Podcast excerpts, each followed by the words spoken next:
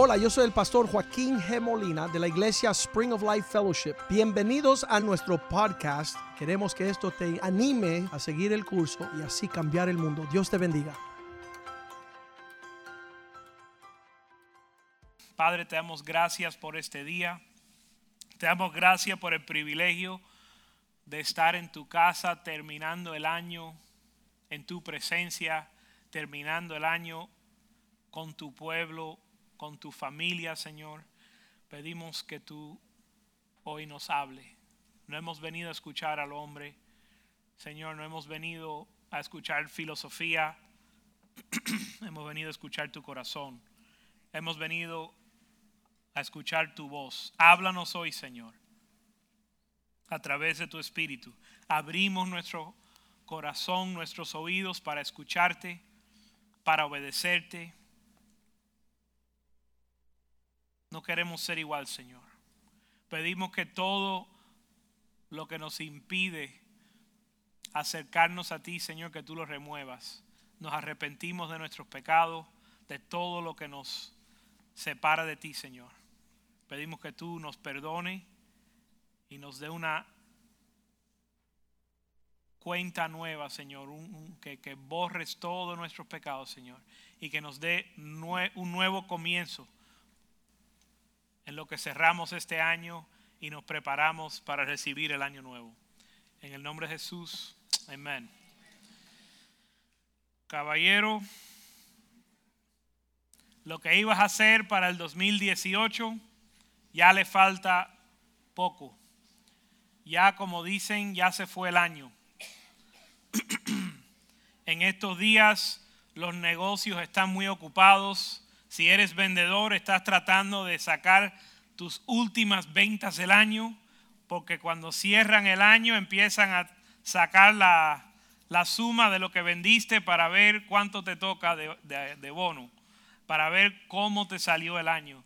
Si eres ah, contador de una compañía, tienes que cerrar todas las cuentas, porque en un día ya este año se fue.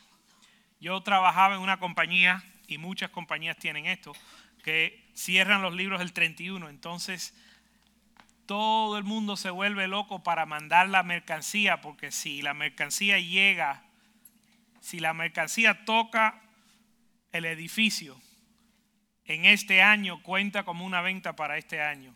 Y todo el mundo puede apurarse y, eh, la venta se puede cobrar, el préstamo se puede agarrar hay, un límite. El caso es que todo el mundo se apura porque hay un fin determinado.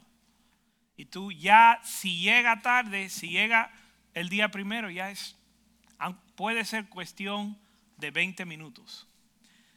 Si la mercancía llega después que cierran las puertas, ya no cuenta para este año. Ya este año se cerró. Y estamos en ese punto donde los negocios están ocupados cerrando el año, nosotros estamos muy ocupados. Yo tuve cuatro fiestas de Navidad, una en la iglesia, una en el trabajo, uno con mis amigos ah, y se me olvidó, tenía una más. Eran cuatro fiestas de Navidad. Eh, ah, y con la, una, sí, familia, amigos, iglesia y trabajo. Cuatro. Y yo sé que todos ustedes están iguales. Es un tiempo de mucha actividad, de compras, de regalos, de fiestas. Y la preocupación del pastor, y yo creo que es la preocupación de Dios, es que el pueblo de Dios no esté en este tiempo distraído en muchos quehaceres, en muchos negocios, y nos olvidamos de nuestro Padre Celestial y de nuestro Señor Jesucristo. Eh, otro punto interesante es que cuando llega al final del año, cuando llega octubre, noviembre, diciembre, la gente empieza a decir, oye, pero ¿dónde se fue este año? Se fue tan rápido. Parece ayer que era enero. Eh, parece ayer que estábamos comenzando, que estábamos comenzando el año y ya llegó el final. Y una de las cosas, y eso es una realidad no solo del año, pero eso es una realidad de nuestra vida. Cuando uno es joven, uno ve el final, uno ve la muerte tan lejano. Uno ve el final bien lejos cuando uno es joven. Y de pronto te despiertas un día y tienes 40 años. ¿Qué pasó? Yo, sí, en el caso mío, 40. Yo vine de vacaciones ahora. Yo, me, yo estaba enseñando a mis hijas a esquiar en nieve. Yo me recuerdo cuando yo tenía la edad de ella. No solo me recuerdo, me parece ayer que yo tenía la edad de ella y yo era el que estaba aprendiendo a esquiar.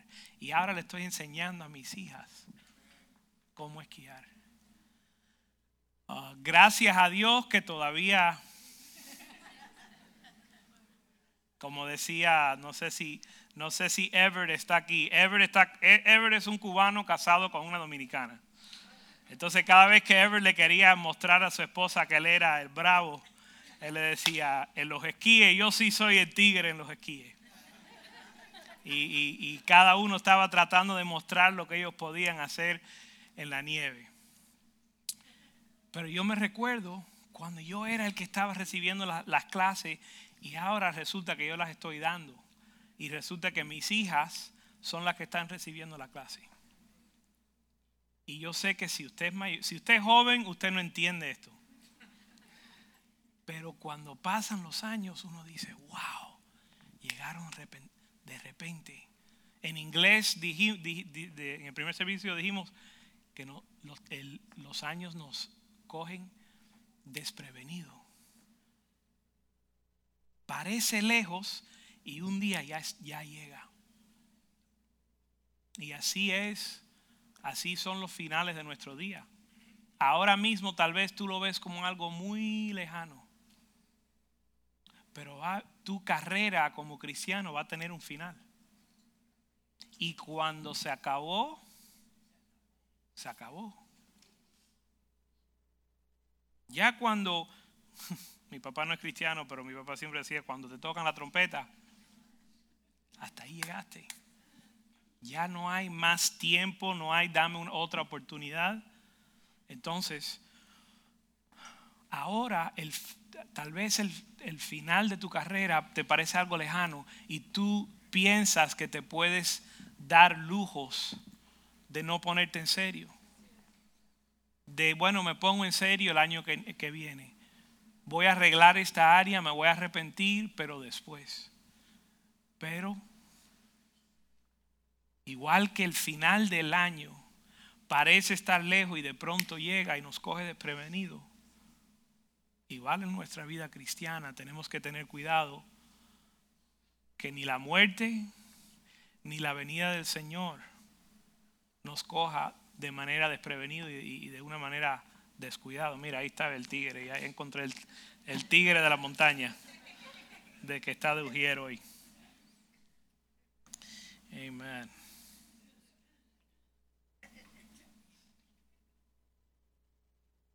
Amén. El pastor nos dio para estudiar en el libro de Marcos capítulo 13, donde Jesús le está instruyendo a sus discípulos cómo terminar su carrera bien. El mensaje hoy es terminar bien. Estamos terminando el año, pero el enfoque es, ya que estamos enfocados en la meditación de que las cosas tienen un final, vamos a meditar en terminar nuestra carrera bien. No solo el año, sino nuestra carrera cristiana. Y Jesús aquí tiene palabras para sus discípulos y nos describe cuál es el clima espiritual del día, de los últimos días y la, disposición emocional. Y nos da ciertas alertas o avisos para cuidarnos de aquello que puede eh, hacernos naufragar en nuestra fe.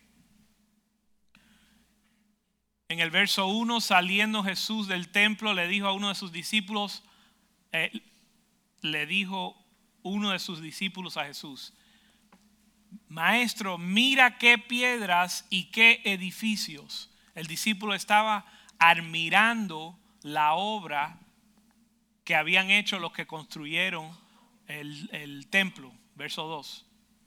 Y Jesús respondió, les Jesús les dijo, ¿ves estos grandes edificios?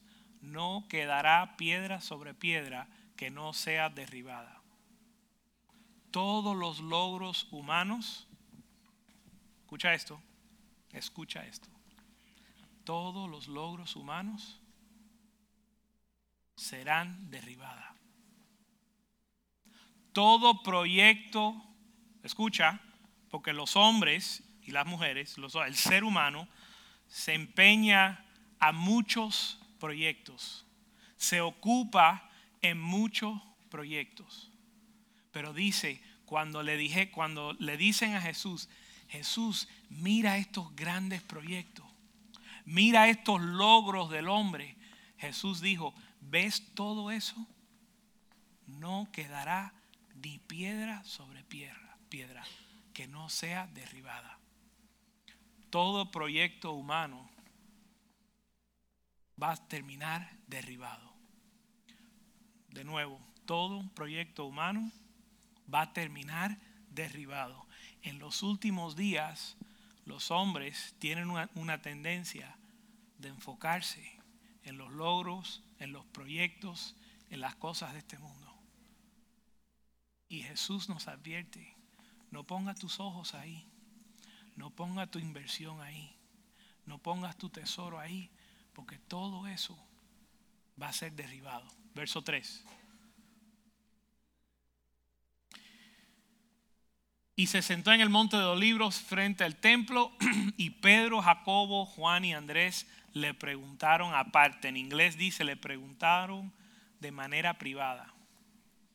De manera privada le dijeron, maestro, verso 4 dinos cuándo serán estas cosas.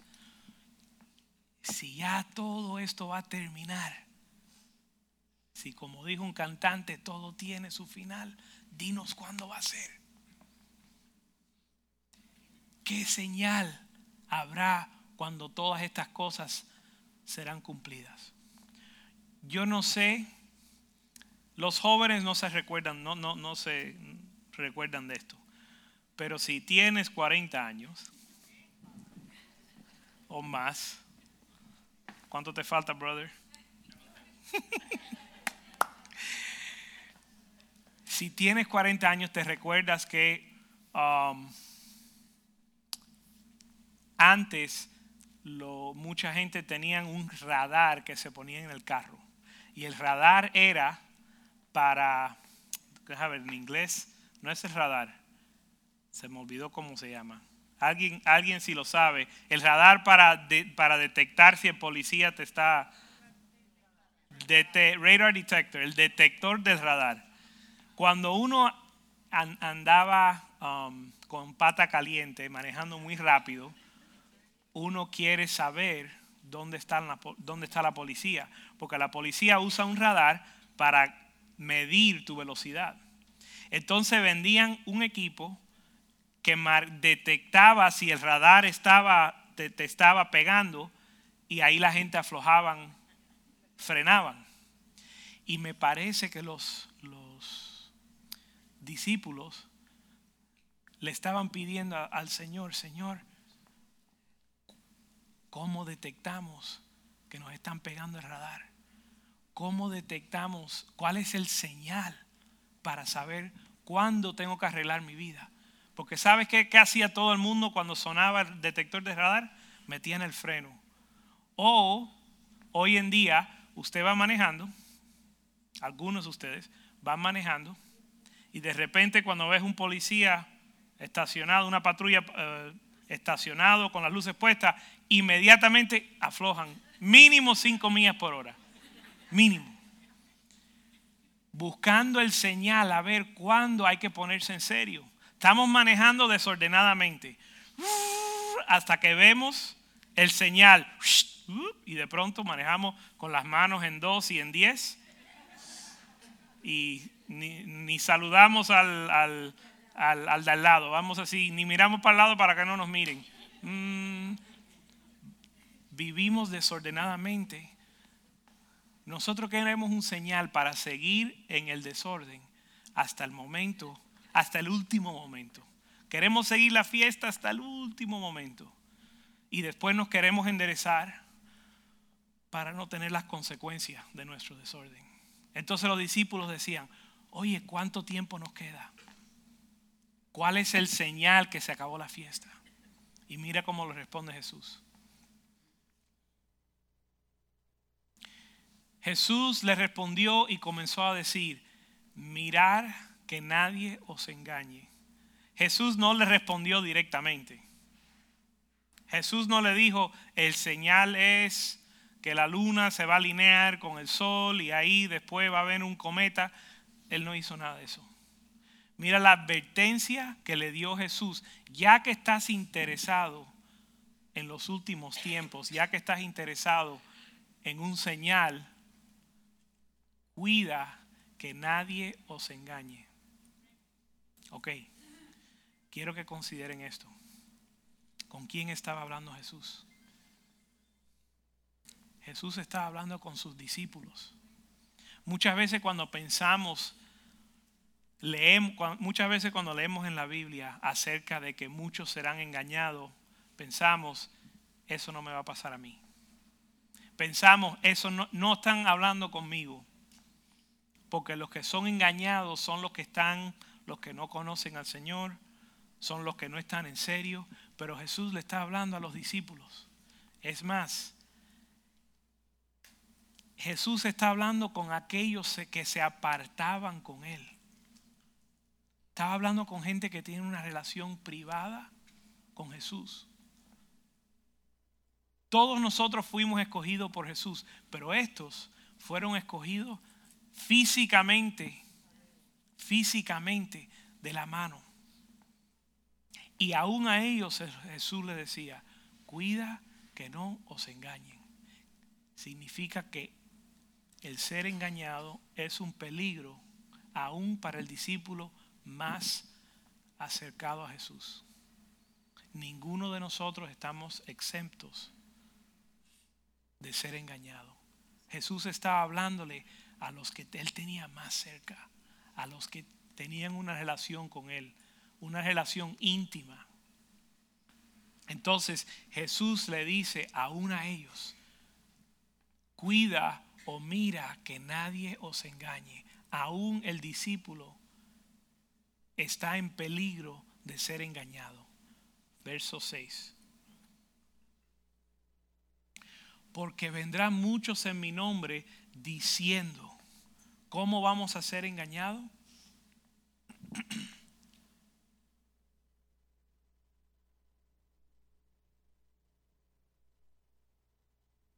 por las personas con quien, con las a través de las personas que escuchamos. Primera de Corintios 15, 33. Dice, cuida que no os engañen, alguien te tiene que engañar, y te engañan con lo que dicen. Primera de Corintios 15, 33.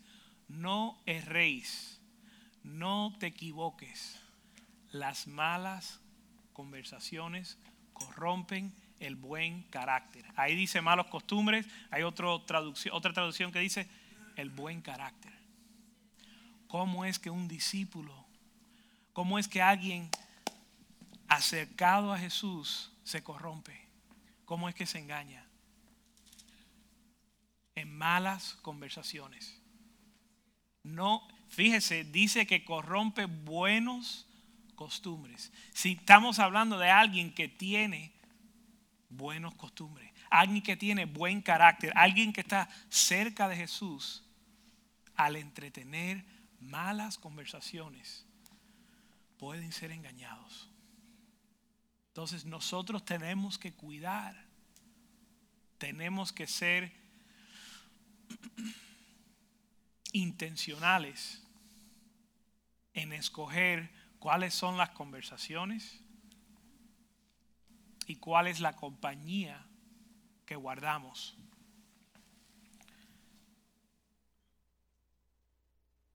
Proverbios 13:20.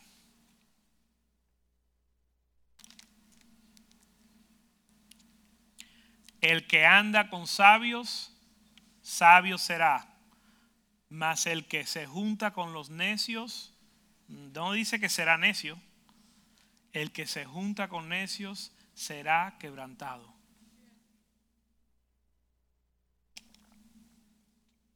¿Cómo es que uno se desvía siendo discípulo? Siendo íntimo con el Señor, andando con necios. ¿Quieres saber algo? Iglesia hay necios. En la iglesia hay sabios. Y en la iglesia hay necios. Y nosotros tenemos que decidir con quién vamos a andar. Tenemos que decidir qué vamos a hablar. Con, y con quién. Otra manera de decir esto es identifica a los necios en tu vida y sácalos. Si quieres terminar tu carrera bien, identifica a los necios en tu vida y sácalos, porque ellos te van a destruir. Siendo tu discípulo, siendo tú de buen carácter, siendo tú de buen costumbre, estando cerca de Jesús, las malas conversaciones, el andar con necios te va a destruir. Y la buena compañía te va a ayudar a terminar tu carrera bien. Verso Proverbios 22, 24.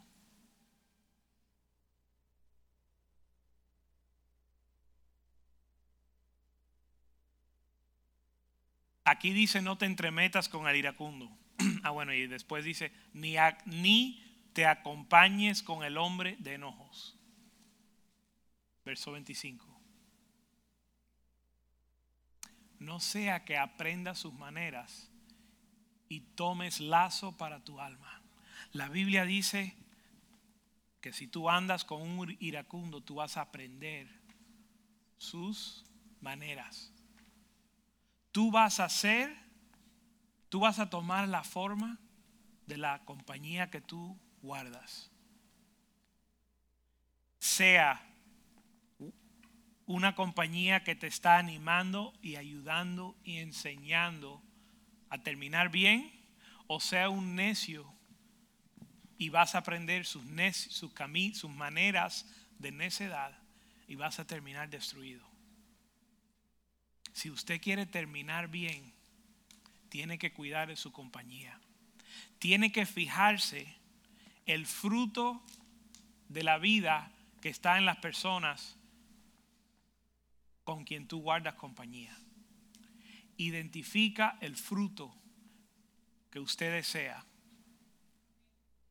y únete a personas que tienen ese fruto en su vida. Lo voy a decir de nuevo. Identifica el fruto que usted quiere en su vida.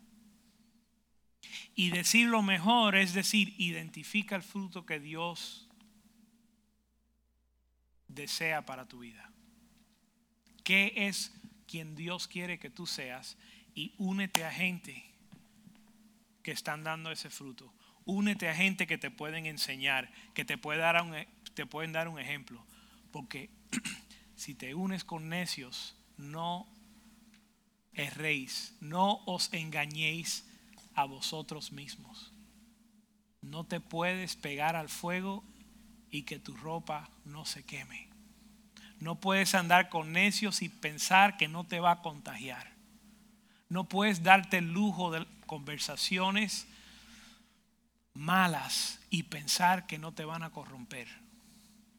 Entonces, para terminar bien, tienes que ser intencional con la compañía que, que guardas y las conversaciones que usted permite.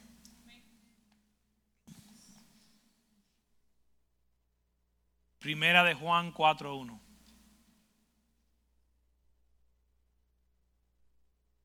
Amados, no creáis todo espíritu, sino probad los espíritus si son de Dios, porque muchos falsos profetas han salido por el mundo. Dice aquí, mira, el falso profeta, ¿sabes qué? Es profeta. Porque dice, porque le llama, no le dice un mentiroso, le llama un falso profeta. Es alguien que tiene una fachada de espiritualidad. Pare, es decir, parece espiritual. Uno puede parecer espiritual. Porque dice aquí, probar los espíritus. Es decir, el falso profeta tiene un espíritu, pero el espíritu hay que probar a ver si es de, Dios. Dios nos manda Dios no Dios no va a aceptar, o sea, Dios nos da la responsabilidad de probar el espíritu. Él no va a aceptar que tú digas, bueno, él me engañó. Bueno, yo lo estaba yo estaba escuchando a fulano. Dice la Biblia, tú no creas todo espíritu, sino probar para ver si es de Dios. ¿Qué dice la Biblia? Por los frutos os conoceréis. ¿Sabes cómo el espíritu engañoso, sabes cómo el falso profeta nos engaña? Nos dice lo que queremos oír. Nos seduce con palabras que nos hacen cosquilla. Nos hacen sentir bien, nos dicen lo que queremos escuchar. Es una mentira atractiva. La mentira nunca es fea. Siempre hay algo atractivo para seducir, para que usted lo crea. Si te dicen una mentira y, y además es algo que no te atrae a creerlo, no te va a engañar. La mentira que te engaña es la, la mentira atractiva para seducirte que parece ser espiritual, parece que viene de un profeta, pero la Biblia dice probar todos los espíritus. Mira el fruto que está detrás del espíritu que uno está tratando de discernir. ¿Cuál es el fruto de la persona que lo está diciendo? ¿Cuál es el fruto de lo que ellos te están diciendo?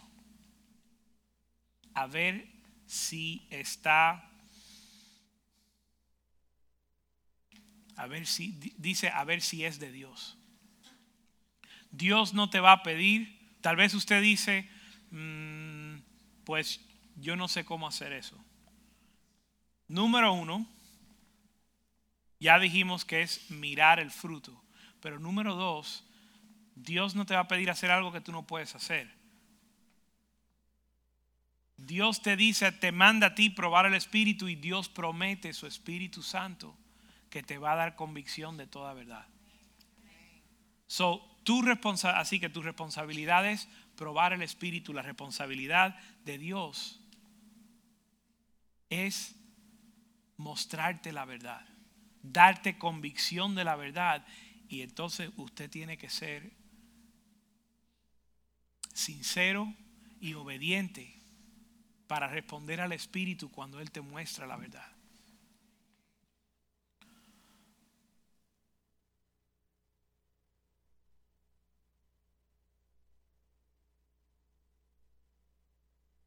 Vamos a Juan capítulo 6, verso 59.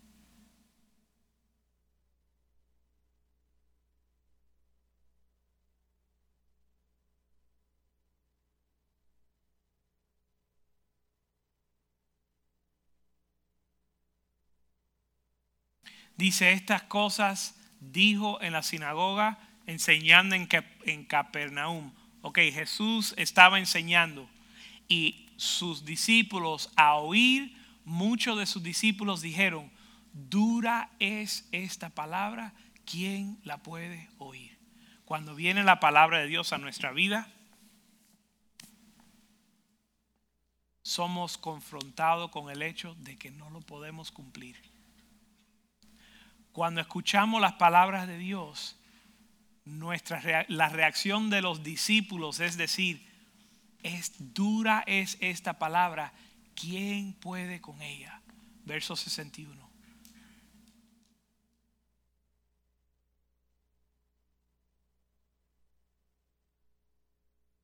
Sabiendo Jesús en sí mismo que sus discípulos murmuraban de esto, les dijo, ¿esto os ofende? 62. Pues que si, que si vieres al Hijo del Hombre subir a donde estaba primero, 63. El Espíritu es el que da vida, la carne para nada aprovecha. Las palabras que yo os hablo soy, son espíritu y son vida. Cuando viene la palabra de Dios, no hay forma de cumplirla en la carne. Dice, la carne para nada aprovecha. Le estamos diciendo al primer servicio, el que tiene inversión en este mundo, el que tiene inversión en, en esta vida, la Biblia dice, la carne para nada aprovecha. En inglés dice, no hay ganancia, no hay, ¿cómo se dice? Profit, ganancia. No hay ganancia. Cuando uno busca, cuando, uso, cuando una persona hace una, una inversión, es con el deseo, es con la intención de sacarle alguna ganancia. Uno invierte y espera que lo que, un, lo que uno le gana es mayor que la inversión. Si lo que uno gana es menos que la inversión, entonces da pérdida. La Biblia dice que la carne para nada aprovecha. Entonces, los discípulos, cuando recibieron esta palabra en la carne, dijeron, esto es imposible. Si nosotros vamos a terminar bien, tenemos que reconocer que dependemos de Dios y necesitamos su espíritu. La carne no nos va a llevar, nada que usted hace en la carne le va a dar provecho. No te va a llevar a ningún lugar. Probablemente se puede decir no solo que no aprovecha, quizás se pudiera decir que da pérdida, pero no queremos añadirle a la palabra. Pero dice que el final, eh, eh, el fin del pecado es la muerte, so estamos en la misma línea. La carne para nada aprovecha. Cuando llega la palabra de Dios, los discípulos dijeron, esto es imposible. Y nosotros tenemos que decir, Señor, no puedo. No puedo. Te necesito, Señor. Yo necesito que tú, tú que sabes dónde yo estoy, mi debilidad, mi flaqueza, mi, tú me conoces, Señor. Tú sabes que yo no puedo con eso. Pero dice la Biblia que el Espíritu es el que da vida. Eh, que las palabras que Él habla son espíritu y vida. Verso 64. Pero hay algunos de vosotros que no creen porque Jesús sabía que desde el, desde el principio quiénes eran los que no creían y quién le había de entregar 65. Y dijo, por eso os he dicho que ninguno puede venir a mí si no fuere dado del si no le fuere dado del Padre. Nosotros tenemos que venir delante del Señor y decir, Señor, yo dependo de ti. Completamente, yo ni, ni siquiera me puedo acercar a ti. Yo no tengo habilidad, no tengo espiritualidad, no tengo nada. Yo dependo 100% de ti. Verso 66. Desde entonces muchos de sus discípulos volvieron atrás y no andaban con él. Se extraviaron. Fueron engañados. Entregaron su fe. ¿Por qué? Por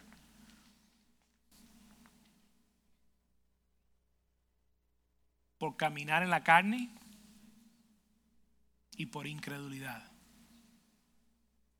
Dice que por caminar en la carne que no aprovecha nada y por su incredulidad no pudieron terminar la carrera. Discípulos que andaban con Cristo tienen que seguir dependiendo 100% de Dios.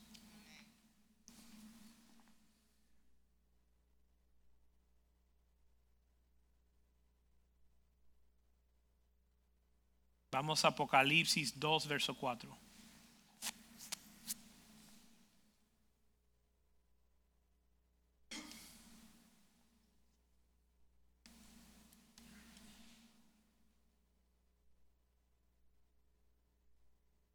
Jesús le está hablando a la iglesia en este capítulo, en estos versos y en los versos anteriores que no lo vamos a leer hoy, pero en los versos anteriores él reconoce toda la el labor que habían hecho, que había hecho esta iglesia.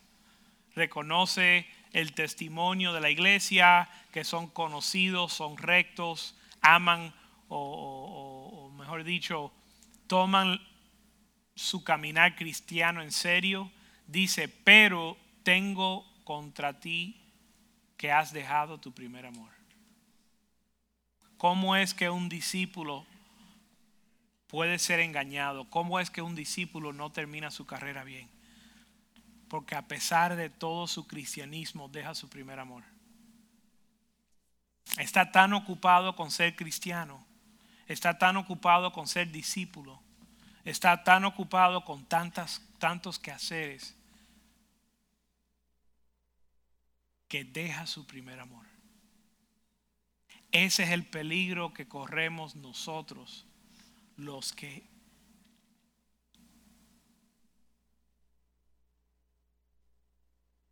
hemos caminado con Cristo,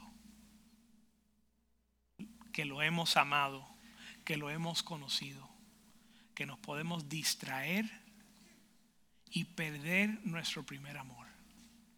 Así es que nos de- podemos desviar. Ese es el peligro que al principio que empezamos a hablar uno dice, eso no me puede pasar a mí. Pero cuando somos confrontados con la palabra de Dios, el Señor nos muestra, sí, sí te puede pasar. Verso 5. Recuerda, por tanto, de dónde has caído y arrepiéntete. ¿Cómo solucionamos esto? Arrepiéntete y haz las primeras obras. Ora como tú antes orabas. Pasa tiempo conmigo como tú antes lo hacías.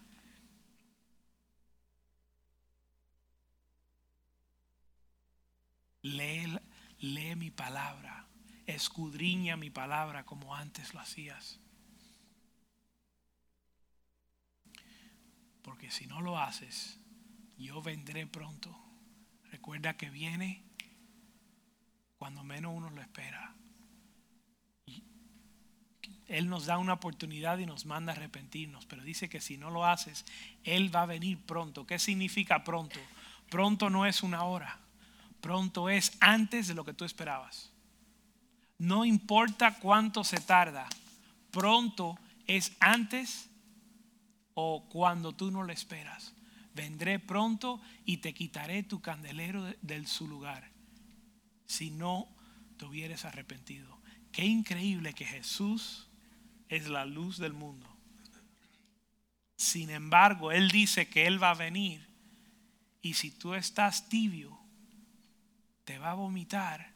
Si tú estás tibio y no te arrepientes, dice, Él siendo la luz del mundo, dice, Él te va a quitar el candelero. Si no te arrepientes. Entonces, para terminar bien, tenemos que arrepentirnos y volver a nuestro primer amor. Amén.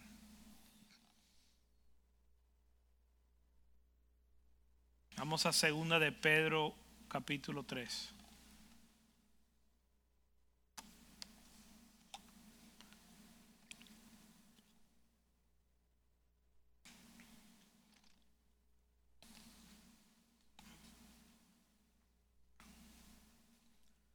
Segunda de Pedro 3.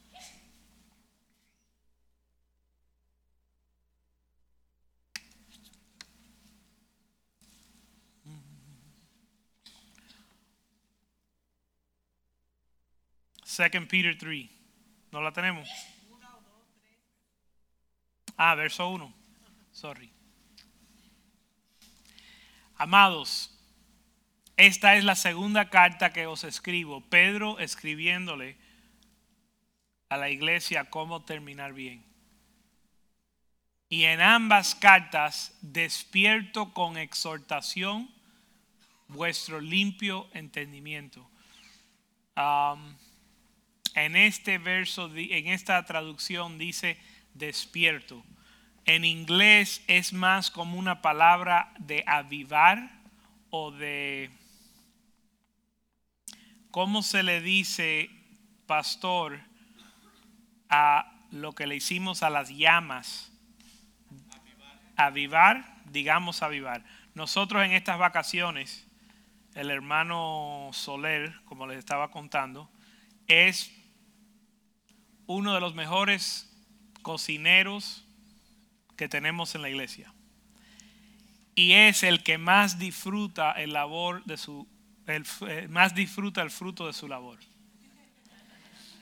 Y teníamos una, estábamos en las montañas y teníamos una parrilla, les voy a hacer una exageración cubana. La parrilla era acá como que de aquí al otro, era una parrilla inmensa.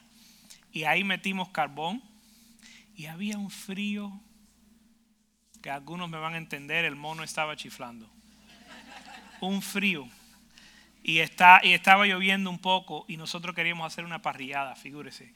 Entonces, como yo no sé cocinar, mi trabajo era prender las llamas del, del carbón.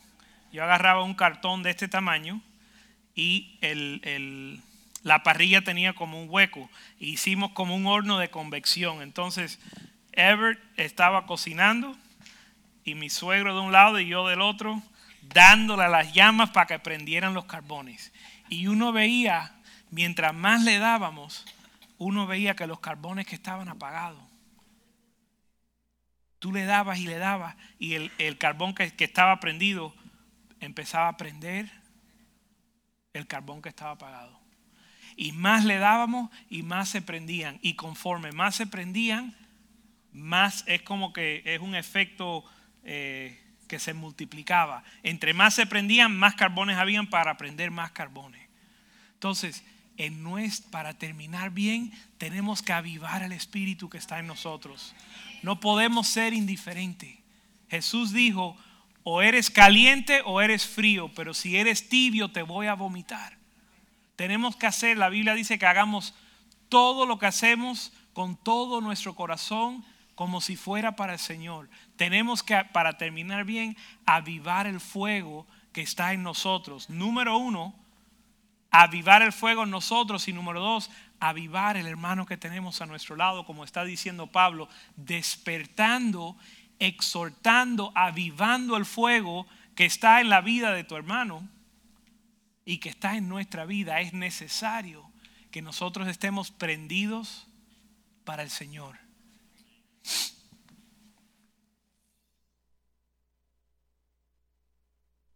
Verso 2. Para que tengáis memoria de las palabras que antes han sido dichas por los santos profetas y del mandamiento del Señor y Salvador dado por vuestros apóstoles. Verso 3. Sabiendo primero esto, que en los postreros días vendrán burladores vendrán gente diciendo, eh, eh, andando en su propia concupiscencia, concupiscencia, verso 4, diciendo, ¿dónde está esa promesa de la venida del Señor?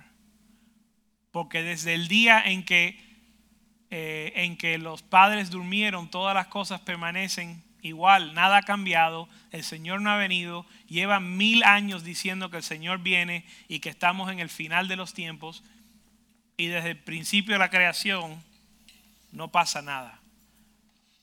En los últimos días van a venir burladores que van a venir a apagar el fuego que uno está tratando de avivar. A decirte que no hay que, no hay que tomar a Dios en serio. Que no hay que estar en celo y enamorado del Señor Verso 9. Sin embargo, el Señor no retarda su promesa según algunos lo tienen por tardanza. Ustedes o algunos lo consideran tardanza, pero dice el verso 9 que Él es paciente. No es que Él tarda, sino que Él es paciente para con nosotros, queriendo que ninguno perezca. Él nos está dando una oportunidad. El Señor nos está dando tiempo para ponernos en serio, para arrepentirnos. El Señor no es que Él está tarde, no es que Él no viene, Él te está dando una última oportunidad. Sino que Él no desea que ninguno perezca, sino que todos procedan al arrepentimiento. Verso 10. Porque cuando venga, será como ladrón en la noche. No es que es tarde, Él te está dando oportunidad, porque cuando Él venga, nadie lo va a saber, nadie lo va a esperar. Será como ladrón en la noche, en el cual los cielos pasarán con gran estruendo y los elementos ardiendo serán desechados o desechos y la tierra ah, y la tierra y las obras que en ella hay serán consumadas. Verso 11. Puesto que todas estas cosas han de ser desechas, ¿cómo nos debemos cómo nos debemos comportar? ¿Cómo debéis vosotros cómo debemos andar ya que ya que esto va a suceder? ¿Cómo debemos vivir? cómo debemos andar? Dice la Biblia, santa y piadosamente.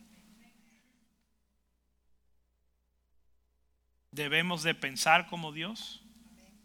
Debemos de hablar como Dios. Debemos actuar o andar como Dios. Otra manera de decirlo es así. No vivas, no camines como si tus decisiones no importaran. No tomes decisiones como si no fueran importantes.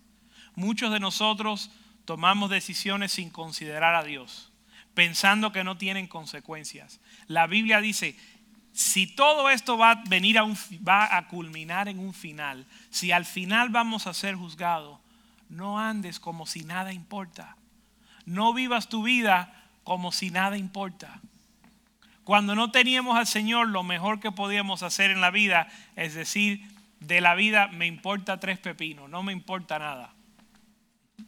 Porque no teníamos una esperanza, no teníamos una visión. Entonces cuando nos pasaban las cosas, lo mejor que podíamos hacer es decir, pues no me importa. Pero en el Señor sí importa la manera que tú andas, la manera que tú vives, importa. Entonces, no andes a la ligera, tomando las cosas a la ligera como si tus decisiones no tengan consecuencias. En el grupo de hombres que nos reunimos los lunes por la noche, los hombres de la iglesia se reúnen y estudiamos lo que la Biblia enseña para la hombría, para ser hombre. Si usted es hombre, les invitamos los lunes por la noche, este lunes no, pero el próximo lo más seguro es que tenga, reanudaremos las reuniones.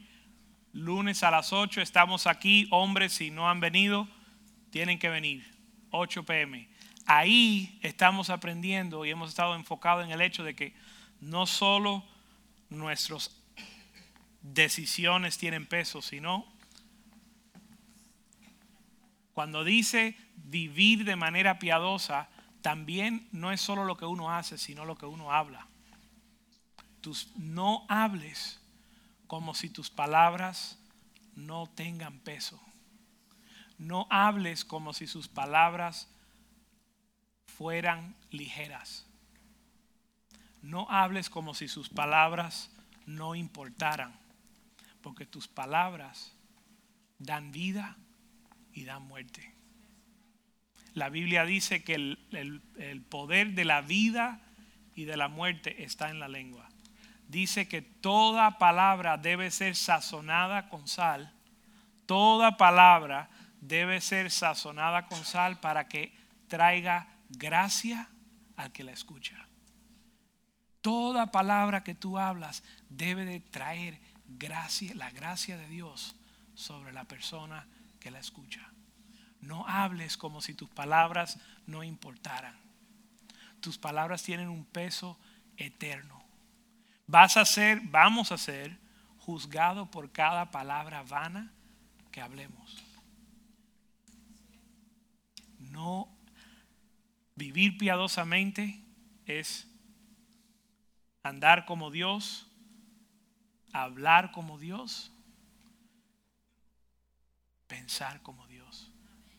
No pienses, no permitas una vida en tus pensamientos como si tus pensamientos no importaran.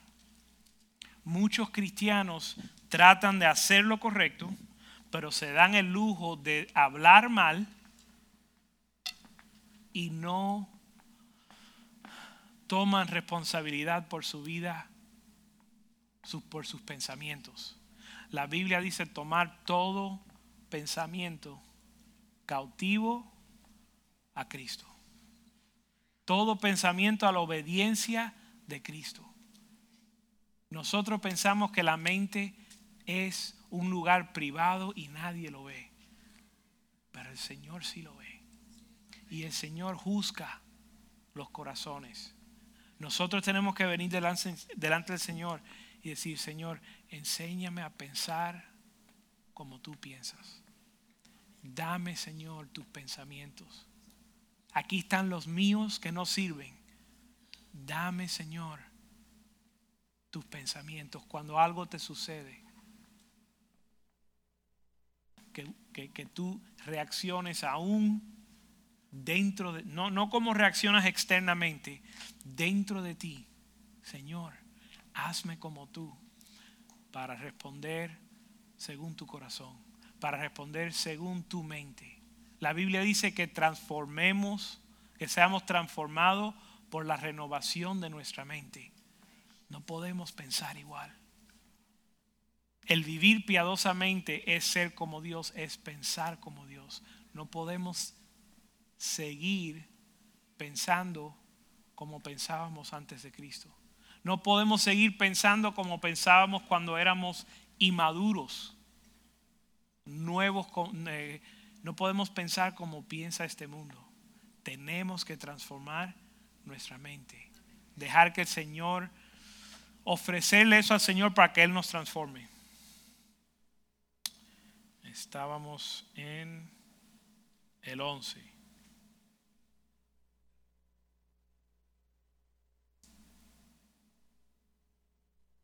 Vamos al 14. Por lo cual, amados, estando en espera de estas cosas, esperando en el Señor, procurar con diligencia ser hallado sin mancha, irreprensible, en paz. Vamos a Marcos capítulo 13, verso 7. Volviendo al Marcos 13, 7.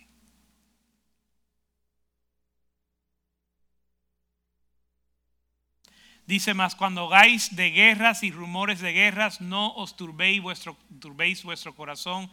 Es necesario que suceda así, pero aún no es el fin. Según de Timoteo 1.7, y vamos a ir rápido porque tenemos algunos versos que ver.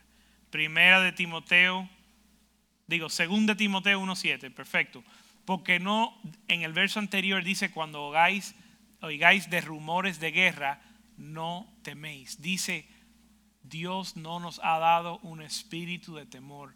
Dios no nos ha dado un espíritu de cobardía, sino de poder, de amor y de dominio propio. No tomes ninguna decisión basada en temor. No te dejas influir por el temor porque el temor no viene de Dios. De nuevo, el temor, el espíritu de temor no viene de Dios. Dios te ha dado un espíritu de poder, de amor y de dominio propio. Lo demás no es de Dios. Así que no permitas que ese espíritu influya tu vida y menos tus decisiones. Nunca toma una decisión basada en temor, porque esa decisión no es del Señor. Ese espíritu no es del Señor. Cuando vienen estas noticias, es una oportunidad de temer, es una oportunidad de que el temor llene nuestro corazón. Y ese temor distorsiona la verdad. Cuando entra el temor no podemos ver o, nuestra percepción de la realidad y de la verdad es distorsionada. Por eso la Biblia dice que Dios no nos ha dado un espíritu de temor. El temor da ocasión al engaño. El temor da ocasión al engaño. Vamos a, al verso, vamos al verso 9, que dice, hmm, quien nos salvó y amó con llamamiento santo, no conforme. Ah, ok. Vamos a Marcos 13, 9. Pero mirad por vosotros mismos. en, inglés dice cuidar, estar en alerta. Estar en alerta y cuidado por vosotros mismos, porque os, os entregarán a los concilios en las sinagogas, os azotarán y delante de gobernadores y de reyes te llevarán por causa de mí para testimonio a ellos. Esto ya está sucediendo hoy en día. En Estados Unidos aún no nos azotan, aún no nos llevan preso, pero esto que están leyendo aquí ya está sucediendo en la tierra. Gente siendo torturado, gente, gente metido a la cárcel, gente muriendo como mártires por la causa de Cristo. Dice, todo esto crea una atmósfera para glorificar mi nombre. Verso 10. Dice, por causa de mí, para testimonio a ellos, es necesario que el Evangelio sea predicado antes todas las naciones. Todas estas situaciones, todas las dificultades, las adversidades, el peligro, crea una atmósfera para que la gente reciba la palabra de Dios. Muchos de ustedes no vinieron al Señor hasta no tener una crisis. Y muchas veces la crisis en el mundo crea una oportunidad para que la gente reconozca su necesidad de Dios. Y ahí va a estar el pueblo de Dios para hacer la luz en medio de la tiniebla. Donde no hay tiniebla es porque hay luz. Donde hace falta traer la luz es donde hay tiniebla, donde hay dificultad, donde hay confusión, donde hay caos, ahí es donde la luz tiene que resplandecer. Entonces todas estas situaciones, dice la Biblia, dice Jesús, que todas estas situaciones son para que se predique el Evangelio, para testimonio a las personas que están escuchando y por el nombre de Dios. Entonces Dios prepara todo esto para que su luz brille para que su Espíritu Santo pueda hacer su obra, verso 11. Pero cuando os trajeren os, para entregaros, no os preocupéis por lo que habéis de decir, ni penséis, ni lo penséis, sino, sino lo que os fuera dado en aquella hora, eso hablar, porque no sois vosotros los que habláis, sino el Espíritu Santo cuando Dios nos pone o la vida nos pone en situaciones difíciles, no es el show de José Palma. En ese momento no es el tiempo para mostrar lo que tú puedes hacer. Miguel, Juanito, María, no es tiempo de tú mostrar lo que tú sabes, de tú decir lo que tú pensaste, lo que tú analizaste, lo que tú estudiaste. Dice, ni te preocupes lo que vas a decir, porque el Espíritu Santo te va a dar las palabras. No es el show de Leonel, es el show del Espíritu Santo. El Espíritu Santo va a hacer algo. Nos pone en situaciones donde no sabemos qué hacer para que nosotros digamos, Dios, esta es tuya, esto te toca a ti, es una oportunidad para que el Espíritu Santo haga su obra y se mueva de parte de los santos en tiempos peligrosos. Otro aspecto de los últimos días es verso 12. El, la desintegración de la familia. Dice, el hermano entregará a la muerte al hermano, el padre al hijo, y se levantarán los hijos contra los padres y los matarán. Verso 13. Son aspectos de los tiempos finales. Y seréis aborrecidos de todos por mi causa, por causa de mi nombre, mas el que persevere hasta el final, este será salvo.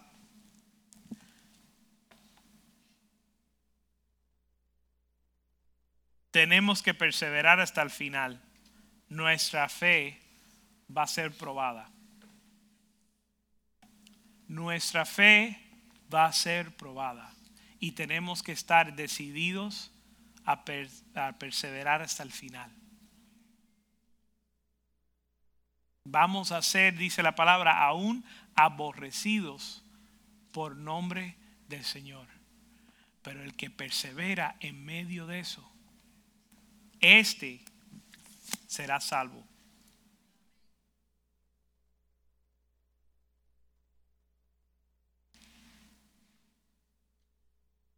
El perseverar significa que vas a tener que enfrentarte con dificultades, que vas a tener que pasar por el valle de la sombra de muerte. El diablo va te va a lanzar todos los misiles que él tiene en su arsenal para hacer que tú te rindas, para que tú rindas tu fe y entregues tu devoción. Y esto solo es el comienzo de los dolores de pacto. En lo que terminamos este año, el 2018, que el Señor nos dé la gracia para terminar nuestra carrera bien. Terminar en fe, en esperanza, en amor, sin ofensa, sin estar desesperado, sin vivir de manera egoísta sin rendirnos al, pecado y a la tentación y mantenidos o manteniéndonos en, en el amor al Señor.